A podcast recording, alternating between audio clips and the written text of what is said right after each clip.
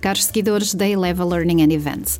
Hoje quero falar-vos dos sete benefícios da leitura. Na verdade, até há muitos mais, mas hoje vou focar-me em sete benefícios da leitura.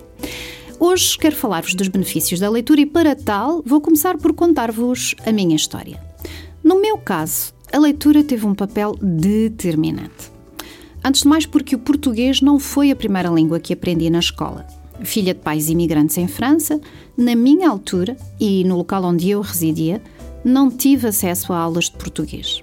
Obviamente, ouvia os meus pais falarem a língua em casa e compreendia-os. Uh, mas falar, nem por isso. O meu sotaque era por demais hilariante e envergonhava-me, confesso-vos. Só quando tive de regressar a Portugal para, precisamente, me integrar no sistema de ensino a tempo de salvar a pátria, é que comecei a estudar a língua a sério. Contudo, já trazia comigo uma ferramenta que muito me ajudou: a leitura. Desde muito pequena que leio. Em sentido figurado, seria correto dizer que devorava livros. Ainda devoro, na verdade.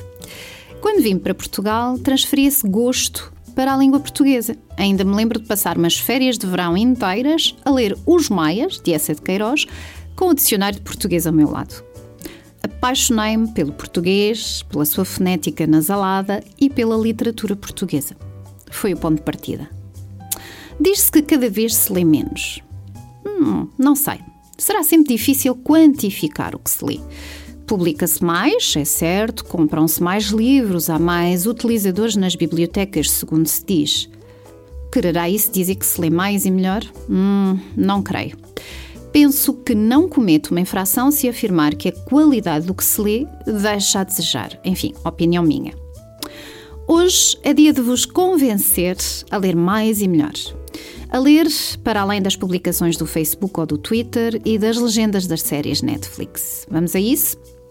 Vou então deixar-vos com alguns benefícios, alguns são mais tangíveis do que outros, é certo, mas não faltam argumentos a favor da leitura. Vamos lá então. Benefício número 1. Um, exercita o cérebro e a memória. São várias as evidências científicas que demonstram o benefício da leitura na estimulação do cérebro e, por conseguinte, na prevenção de doenças como, por exemplo, a doença de Alzheimer. Benefício número 2. Melhora as capacidades cognitivas, sobretudo a concentração e a atenção, pois, enquanto lemos, o famoso multitasking não é possível. Benefício número 3. Acrescenta conhecimentos. A leitura permite-nos aprender e desbravar temáticas desconhecidas. Quanto mais conhecimentos temos, mais facilmente enfrentamos e contornamos desafios. Benefício número 4. Acrescenta vocabulário. Ao ler, aprendemos ou reaprendemos palavras novas ou esquecidas, ampliamos o nosso idioleto e, por conseguinte, o nosso mundo. Benefício número 5. Melhora a produção escrita. Se aumenta os conhecimentos e o vocabulário, inevitavelmente melhora também a redação, nomeadamente a correção ortográfica. Benefício número 6. Diminui a ansiedade e o stress a desconexão e a viagem proporcionadas pela leitura faz com que os nossos níveis de ansiedade diminuam.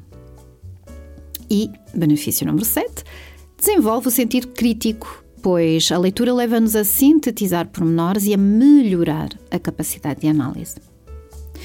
E se não gosta de ler, ou se frequentemente a frase, ah, não gosto de ler, se depois de apresentar todos os argumentos acima ainda não te convenci converter, aqui ficam três estratégias. Associa a leitura a algo, um tema, uma área, um hobby que tenha sentido para ti e de que gostes. A segunda estratégia, define os objetivos da leitura. Precisas de ler para quê? Para aprender, para te divertir, simplesmente. Quando tiveres isso definido, isso vai reduzir o tempo, o tipo de livros e o número de livros que deves procurar. E também, portanto, diminui as tuas escolhas. Assim vais poder centrar-te naquilo que mais te interessa, eliminando a dispersão. E, finalmente, terceira estratégia uh, para aprenderes a gostar de ler. Antes de comprar, requisitar ou pedir emprestado, faz consultas na internet de modo a fazer uma opção consciente, baseada nomeadamente em opiniões ou em críticas que, que possas ler.